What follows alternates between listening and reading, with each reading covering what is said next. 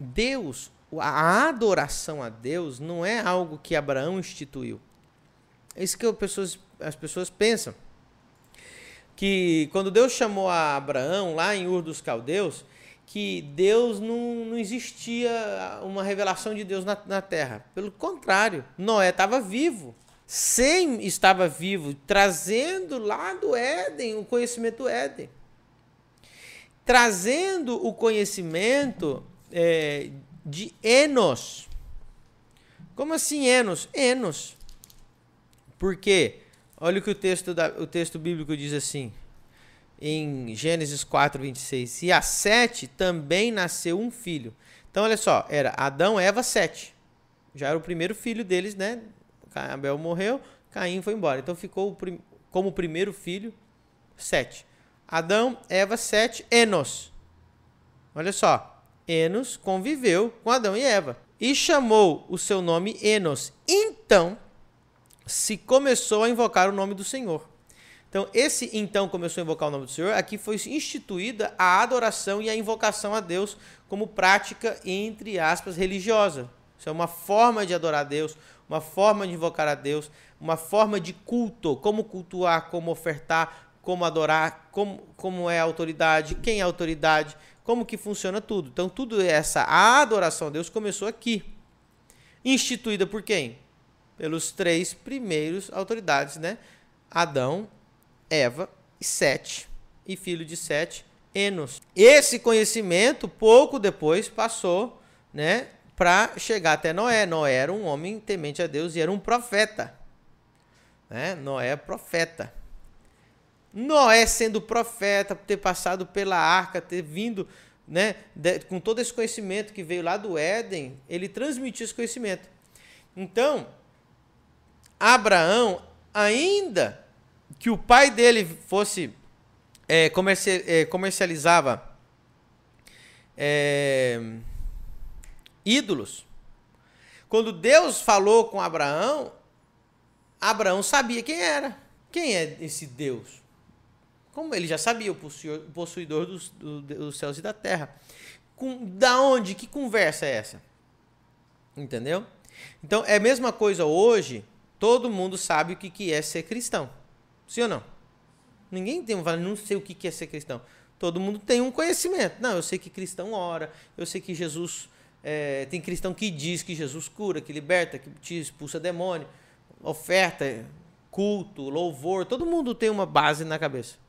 Mas eu não pratico esse cristianismo. Então, Abraão sabia que existia uma adoração a Deus. Abraão ele sabia que existia um, uma, um povo que adorava a Deus. Tanto é que Melquisedeque era sacerdote do Deus Altíssimo. Então havia uma cultura de adoração ao Deus, único Deus dos céus e da terra.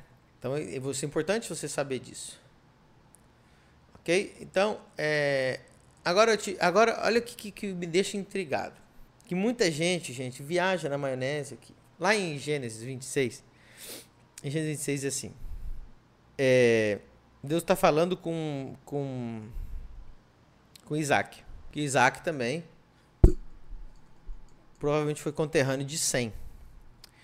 Conterrâneo não, é contemporâneo, ao mesmo tempo. Não sabemos se moraram perto. Perto morava, mas a gente não sabe se se conheceram pessoalmente. Então Deus está falando com ele aqui, ó. É, Gênesis 26, 3. Peregrina nesta terra e serei contigo e te abençoarei. Porque a ti e à tua descendência darei todas essas terras e confirmarei o juramento que tenho jurado a Abraão teu pai. E multiplicarei a tua descendência como as estrelas dos céus, e darei a ti e à tua descendência todas estas terras. E por meio delas serão benditas todas as nações da terra. Então ele está reafirmando o pacto que Deus tinha com Abraão. Olha o versículo 5, Gênesis 26, 5. Olha isso aqui, que loucura. Por quanto? Ah, por que, que eu vou guardar o pacto contigo, Isaac? Porquanto, olha só, Lucas, Abraão obedeceu, primeiro, a minha voz, dois, guardou o meu mandado, os meus preceitos, os meus estatutos e as minhas leis. A Bíblia foi escrita a partir de Moisés. Nós estamos falando que ó, não existia Bíblia no tempo de Abraão. Depois Isaac, também não tinha Bíblia. Jacó, também não tinha Bíblia. Jacó levou 70 pessoas para o Egito. Passaram 400 anos, ainda não tem Bíblia. Depois Moisés sai do Egito e começa a escrever a Bíblia. Mas, por exemplo, todo o conhecimento do Gênesis, presta atenção, todo o conhecimento do Gênesis, como que, que, que como que, que preceitos, que leis, que estatutos, que, que, que é isso? Da adoração a Deus que existia desde o Éden, desde Enos.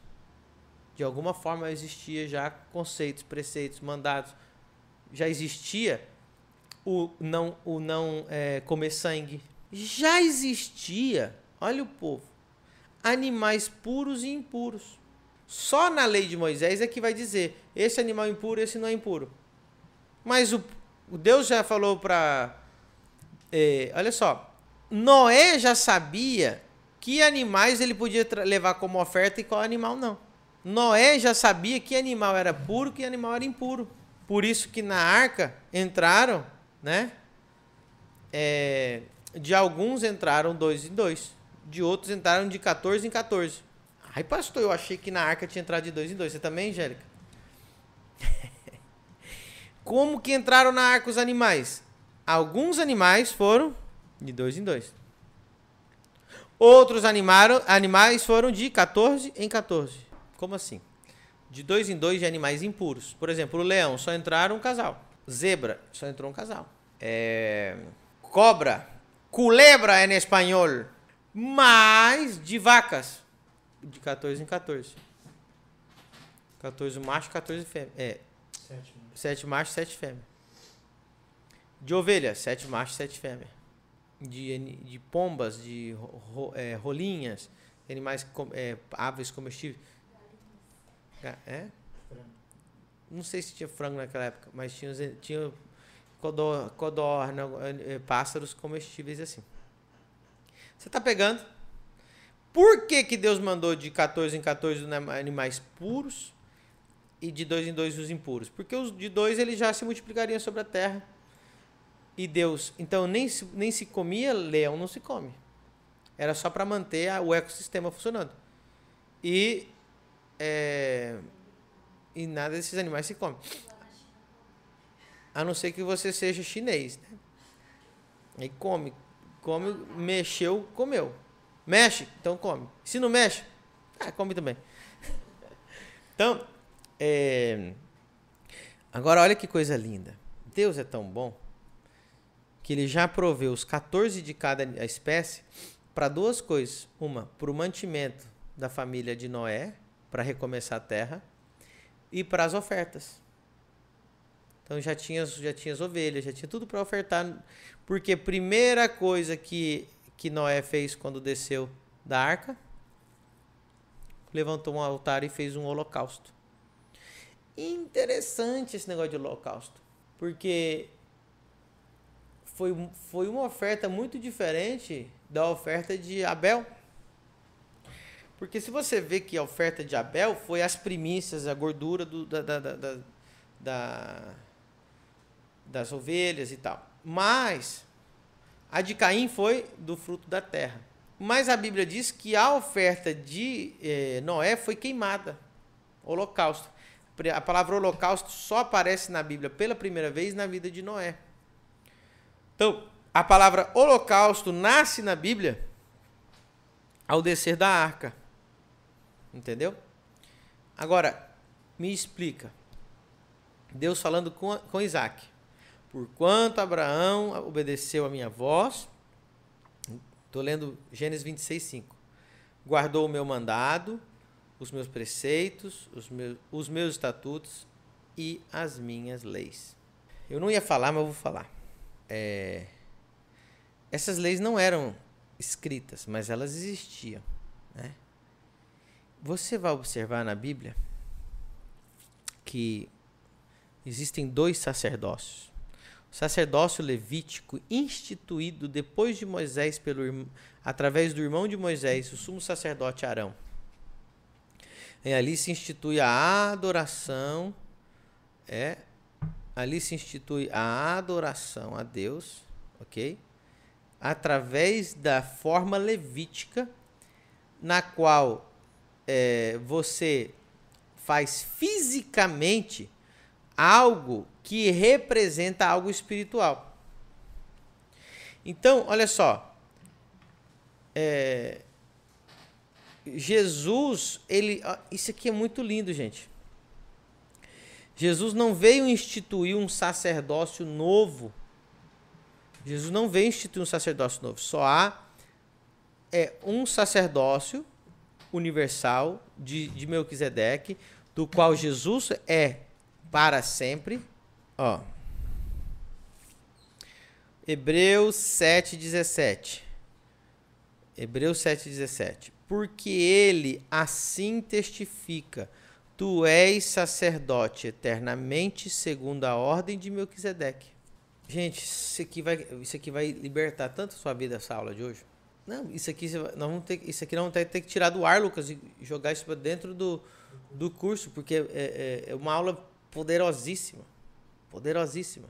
Hebreus 7:17 diz assim: Porque ele assim testifica: Tu és sacerdote eternamente segundo a ordem de Melquisedeque, falando de Jesus. Então Jesus é da ordem de Melquisedeque. Só existem existe uma ordem universal e eterna. Depois Deus fez uma ordem provisória chamada é, Israel, mas nós hoje voltamos para a ordem de Melquisedeque. E o que, que tinha na ordem de Melquisedeque? O que, que, é, o que, que havia na ordem de Melquisedeque? Eu sempre falo dos dois elementos, mas eu vou, eu vou, eu vou acrescentar o mais importante que eu nunca mencionei para vocês. Na, no tempo de Melquisedeque, existia três, é, três aspectos importantes. Primeiro, Melquisedeque deu pão e vinho. O que, que Jesus nos mandou fazer? Comer pão e vinho lembrando dele. Então, a ceia é só pão e vinho.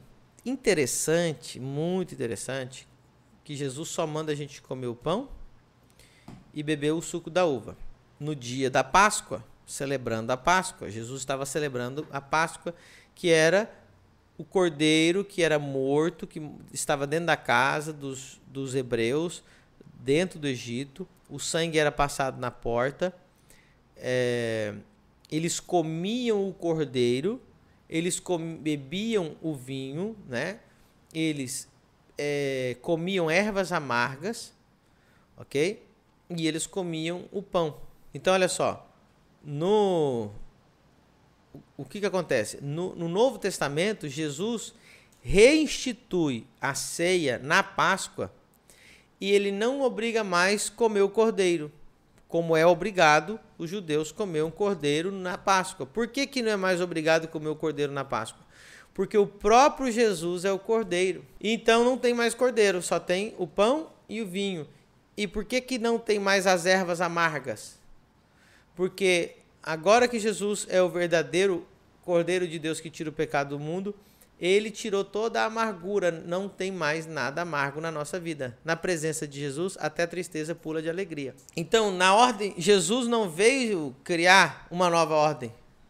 Jesus veio aperfeiçoar, glorificar e determinar a ordem de Melquisedeque. E a Bíblia diz, é... continua dizendo lá em Hebreus 7, porque o precedente mandamento é abrogado por causa da sua fraqueza e inutilidade. Então, o, o mandamento da lei de Moisés ele é abrogado por causa da sua fraqueza e inutilidade. Então, a Bíblia está dizendo que a lei de Moisés ela é inútil, pois a, a lei nenhuma coisa aperfeiçoou. E desta sorte intro, é, introduzida uma melhor esperança pela qual chegamos a Deus. E visto como não é sem é, prestar juramento, porque certamente aqueles sem juramento foram feitos sacerdotes. Olha só. Então aqui, ó, os sacerdotes, eles eram feitos lá antes, antes antes da lei de Moisés já estavam sacerdotes sem o juramento de Levítico. Mas este juramento por aquele que lhe disse: Jurou o Senhor e não se arrependerá, Tu és sacerdote eternamente, segundo a ordem de Melquisedeque. De novo, Deus repetindo, Jesus é da ordem de Melquisedeque. Versículo 22 diz, Hebreus 7, de tanto melhor aliança Jesus foi feito fiador, de, tanta, de tanto melhor aliança Jesus foi feito fiador. E na verdade, aqueles foram feitos sacerdotes em grande número, porque pela morte foram impedidos de permanecer. Então, a morte interrompia o sacerdócio de cada um. Mas este, porque permanece eternamente, tem um sacerdócio perpétuo. Então Jesus é o sacerdócio completo, perfeito, eternamente da ordem de Melquisedeque. Então, os elementos que tinham na, na ordem de Melquisedeque pré-Israel, pré-Israel, só hebreus. E antes dos hebreus e vindo de Enos. Os elementos eram pão e vinho. Os elementos, gente, isso aqui é loucura demais. O elemento era a fé, porque eles eram salvos pela fé.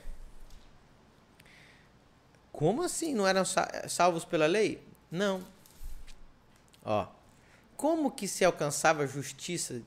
Como que se era recebia salvação antes da antes da lei de Moisés? É só ler Hebreus capítulo é, capítulo 11. Ora, né? A fé é o firme fundamento das coisas que se esperam e a prova das coisas que não se veem. Então, a justiça essa história de que a justiça vem pela fé no Novo Testamento não era novidade.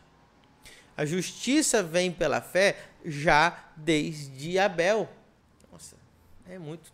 Você pegou não, Angélica? Pegou, Lucas? A fé é o firme fundamento das coisas que se esperam e a prova das coisas que não se veem.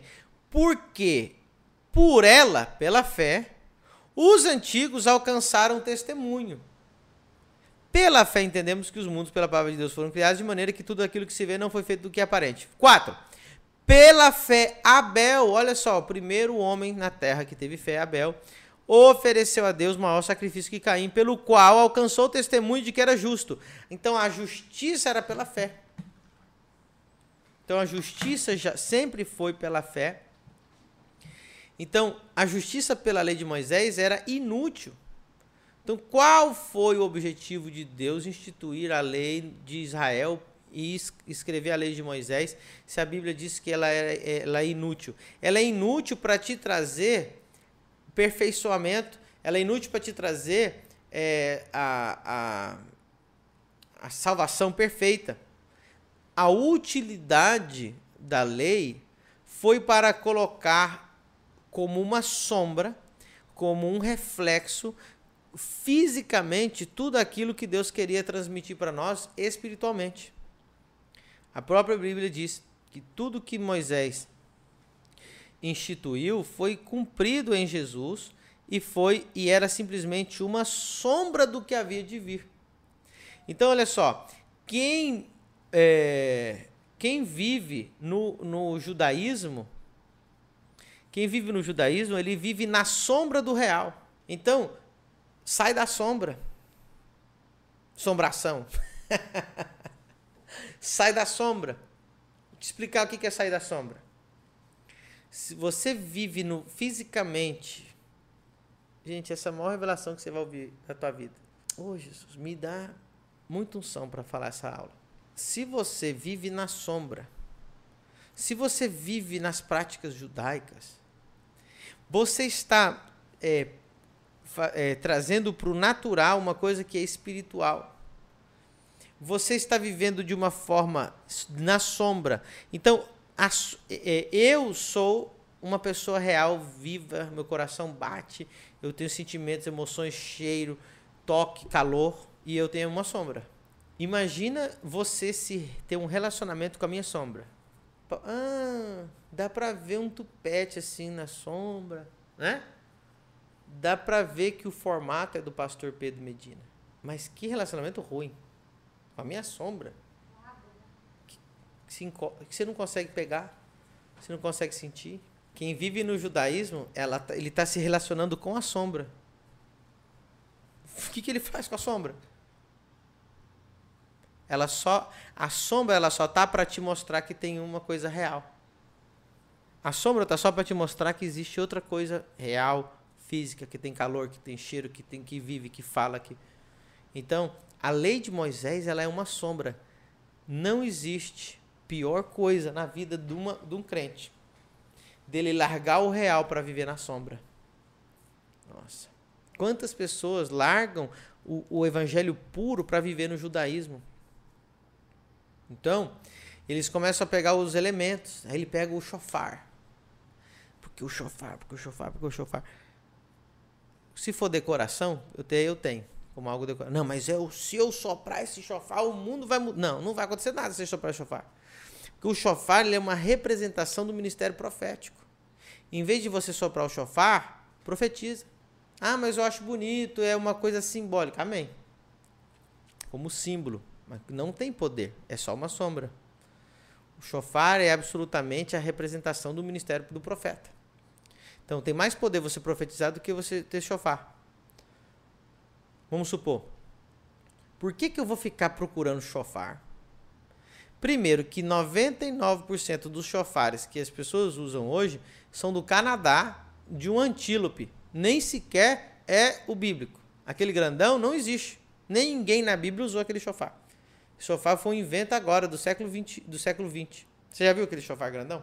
Aquele chofar grandão não tem absolutamente significado bíblico nenhum. É um berrante. Só que colocaram o nome de chofar. E como tem muito desse, desse chifre lá, eles vendem por toneladas lá do Canadá, chega em Israel. Aí eles fazem o buraquinho, tal, moldeia e vende para os turistas. Nem o judeu usa aquilo lá. Já viu aquela foto bonita de um chofar gigante? E o cara com talite soprando, aquilo nunca existiu. O chofar verdadeiro, traz aqui, Lucas, para mim. Chofar verdadeiro seria esse aqui, ó. Chifre de carneiro. Aí sim. Só que é pequeno, é feio. Tá entendendo? O outro é bonito, é grandão, ele é circular. Aquilo é de um antílope que nem. Aquele antílope nem vive na região de Israel, ele vive no Canadá. Aí os, os culturistas compram, aí tem a foto de um, de um, de um, como é chama? De um sacerdote soprando aquilo lá. Nada a ver. Então, gente, é, a ignorância do povo é muito grande. E sabe o que isso aqui vale? Nada. Isso aqui é uma coisa decorativa. O senhor não sopra profeticamente na tua igreja? Não. Eu, eu abro a boca e profetizo. Mas o senhor sopra de vez em quando? É, sim, curiosidade. Mas se o senhor soprar profeticamente, vai mudar alguma coisa? Não. Se eu profetizar, vai. Pastor, mas se for um ato profético que Deus mandar, aí sim. Aí Deus tem que. Né? Deus mandou derramar água, azeite, vinho. Aí Deus mandou fazer um ato profético, pode existir. Como ato profético, soprar o chofar não é bonito? Sim. Mas virou mania, virou. virou virou moda. Não, tem que soprar o chofar. No meio do culto, soprando um monte de chofar. Profetiza, sai da sombra. Agora, você quer fazer de uma forma bonita, decorativa, né? Porque você acha legal. Beleza. Eu estou querendo te tirar da sombra para você viver a realidade. Só isso. Então, a, a Bíblia está mostrando aqui, eu vou mostrar para vocês o versículo que fala da sombra. Tudo está em Hebreus. Leia Hebreus, gente, leia com cautela. Diz assim: E sobre a arca e os querubins da glória que faziam. Não, não é esse não. É. 10, 10, 1. Porque tendo a lei a sombra dos bens futuros. Então, quem estava vivendo na lei, pegando, ele pegava o chofar, ele estava vivendo na sombra, ele não, ele não palpava nada, ele estava mais cego do que nada. Ali soprando o chofar. Só estava vivendo uma coisa sombra da realidade de hoje. Então, é o ah, ele tem o talite que te cobre, né? E tem ali a palavra, não sei o quê, e o cara amarra a palavra na cabeça e amarra na mão e fica se amarrando, um monte de, de... Aí Deus, qual que é a realidade dessa palavra? Deus falou assim: "Eu escreverei a minha lei nos seus corações". Tá entendendo? Então Deus falou: Eu vou escrever a minha lei nos seus corações. É essa é a realidade. Então tudo que Moisés instituiu foi uma sombra para poder nos mostrar. Você já percebe, você já chegou alguma vez é, de primeiro você ver a sombra, depois ver a realidade. Ok? Então, você vê uma sombra chegando assim. E às vezes a sombra ela até, ela até é distorcida, você não tem muita noção do. Você tem. Às vezes maior, ah, às vezes a sombra é maior do que a realidade. Então, vou ler de novo. Porque tendo a lei a sombra dos bens futuros e não a imagem exata das coisas, nunca, pelos mesmos sacrifícios que continuamente se ofere oferecem cada ano, pode aperfeiçoar os que eles se chegam. Então, é... nossa, eu vou falar uma coisa aqui. As pessoas querem trazer para o físico uma coisa espiritual. Deus permitiu fisicamente o tempo de Moisés só para mostrar a sombra. Nunca voltaremos para a sombra. Nunca voltaremos para a sombra. Escuta o que eu estou te falando. Nunca voltaremos para o físico, porque o físico é a sombra. O que existiu primeiro foi o espírito, e o físico é a sombra do espírito. Aí você entra nesses seminários bíblicos. Igual eu fiz, pentecostal. Dentro da igreja, que você sabe que é pentecostal, todo mundo conhece, a mais conhecida. Que é que eu, eu entrei. E lá no meu seminário, os pastores ensinaram que nós voltaremos para a sombra. É isso que se ensina na igreja. Até me ensinaram no seminário evangélico dentro da minha igreja, a mais comum das pentecostais, que eles diziam assim: voltaremos a fazer sacrifícios animais. No milênio, sei na onde, do Apocalipse, voltaremos. E por quê? Porque Jesus vai estar na terra e vai ter um monte de coisa, e vai construir, vai ter trono, vai ter um. Eu falei, então o que acontece? O cristão está tão perdido que o sonho dele é voltar para a sombra. O sonho dele é voltar para elementos físicos e não os espirituais. O sonho dele é voltar para algo que ele possa palpar. Mas lembre-se, o físico é a sombra do espiritual. Primeiro veio o espiritual, depois veio o físico. Então, tudo que é de Moisés é isso. Uma vez eu fui numa igreja. Gente, para para você pensar. Olha a importância que os pastores dão para o chofar. Né? Não, porque se não é o chofar, não dá para profetizar. Sem o chofar, não dá para fazer guerra espiritual. Tudo bem. Que nem é esse. É aquele chofar balela da, do Canadá, que nem existe ninguém lá em Israel que viu aquele, aquele chofar. Os judeus dão risada dos evangélicos lá, vendendo aquele chofar. Não, porque esse é o chofar. Eu te pergunto, por dois mil anos que existe de igreja, que igreja soprou chofar? Quantos mil anos tem igreja na África que não sabe de chofar? Mil anos que tem igreja na. na, na, na... Me diz que chofar que soprou é, Calvino, é, Martin Luther.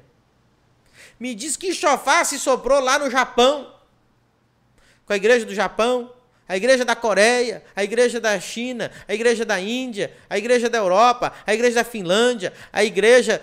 Não, mas sim, o chofar eu não consigo funcionar.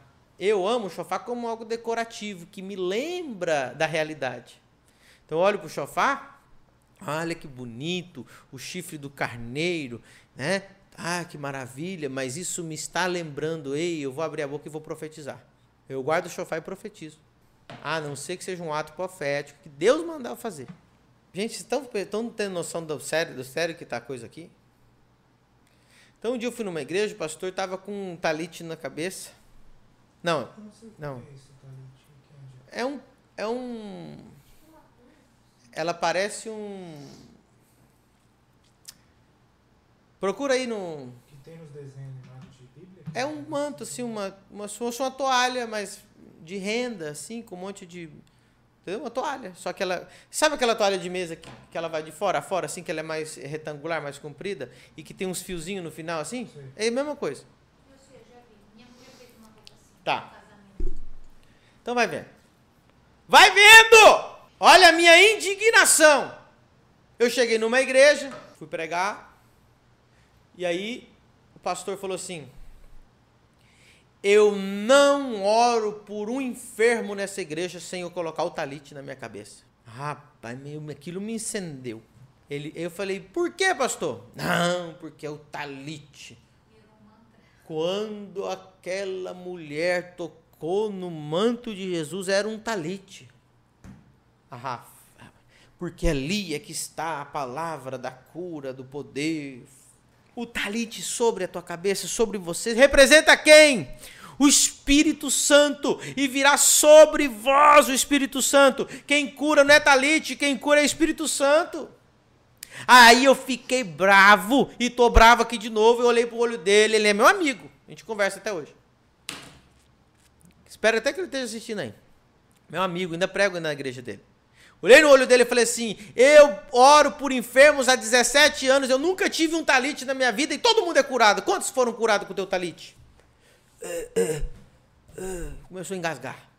Eu falei, todos os grandes evangelistas do mundo que eu conheço, Benny Hinn, todos, é, Heren Harbonk, que Deus curou milhões de, milhões de pessoas foram curadas, nunca vi eles com talite. Você vai me dizer que sem talite você não ora por enfermo? Tem quando que o pastorzinho que está lá na África, que anda a pé, o que, que ele vai saber que existe talite? O talite é o Espírito Santo que está sobre a sua vida, que cobre a sua vida, que repousa sobre a sua vida. O chofar é o poder profético. Abre a tua boca e profetiza. Sai da sombra e venha viver a realidade da glória de Deus no Espírito.